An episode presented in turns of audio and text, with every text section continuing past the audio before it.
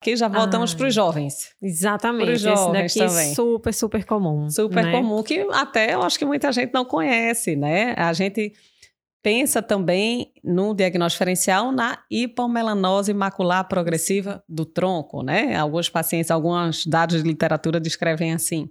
E quando é que a gente pensa nesse diagnóstico de hipomelanose macular, Virginia? Então, aí a gente, nesse caso, vai pensar em pacientes jovens, né? Mais frequente nas mulheres, e a gente vai ter essas manchas hipocrômicas que não são é, bem delimitadas, normalmente também são mal delimitadas, mas ela tem a característica de confluir. Isso. Né? Então fica aquela área manchada, né? Bem comum no dorso, no né? Na região sacral, né?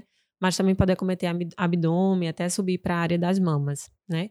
E é bem comum em paciente, assim, que é moreno, né? Tanto que antigamente era chamado de hipomelanose maculada das mulatas do Caribe. É, né? exatamente, exatamente. que é mais dessas pacientes, porque na verdade até pode acometer, né? Mas geralmente pacientes que são mais branquinhas, aí as manchas elas não ficam tão visíveis, né? Isso. né? Então normalmente chama mais atenção o paciente que é mais moreno, né? Que a mancha ela vai ali aí se destacar. acaba trazendo ao dermatologista queixa, né? Dizendo, doutor, esse pano branco não resolve. Aí chega muito assim, Já né? usou cetaconazol, fluconazol, traconazol, todos os olhos da vida esse e não melhora. está resistente, né? Mas a gente vê, não tem sinal de estiramento não tem descamação furfurácea. É mal delimitada. É mal delimitada, conflui. São lesões quase que estáticas, assim, você não vê uma grande evolução, né? Porque é muito comum quando leva sol, ptiríase vesicolo, transpira muito, você vê uma acentuação, você pode lembrar que tinha menos mancha e aumentou a mancha, né? Você tem uma certa dinâmica. Isso. Na hipomelanose, eu tô toda manchada, não sai disso, não melhora com antifúngico, não descama, isso aí a gente no exame físico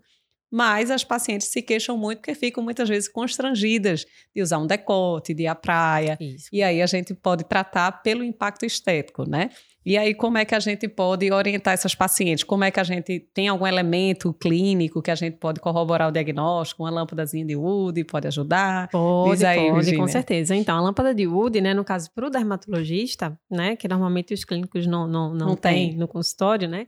Ela vai ajudar muito, porque essa lâmpada de Wood a gente vai ver é, um, uma, um, fluorescência. uma fluorescência, né? Que é meio vermelha e que tem uma distribuição folicular. Isso. Porque justamente o agente etiológico, ele costuma ficar também no folículo piloso. Isso. Né? E aí ele tem uma produção de porfiria, porfirinas, desculpem, e aí essas porfirinas elas ficam realmente fluorescendo com a cor vermelha. Isso, né? vermelho coral, avermelhada. Então, a gente vê se coloca a lâmpada de Wood uma certa fluorescência folicular sobre as máculas hipocrômicas. Então, isso, isso. sugere a presença do Cutibacterium acnes, que hoje em dia tem associação, a presença dele com a presença da, da, das manchas da hipomelanose macular. Tanto que o tratamento muitas vezes vai se assemelhar um pouquinho com os tratamentos antibacterianos da acne, acne, né? Então, Isso. a gente utiliza clindamicina, tópico oral, enfim, mas geralmente tópico, peróxido benzoíla e outras tetraciclinas orais, além do cuidado de exposição solar para tentar estimular a repigmentação dessa região,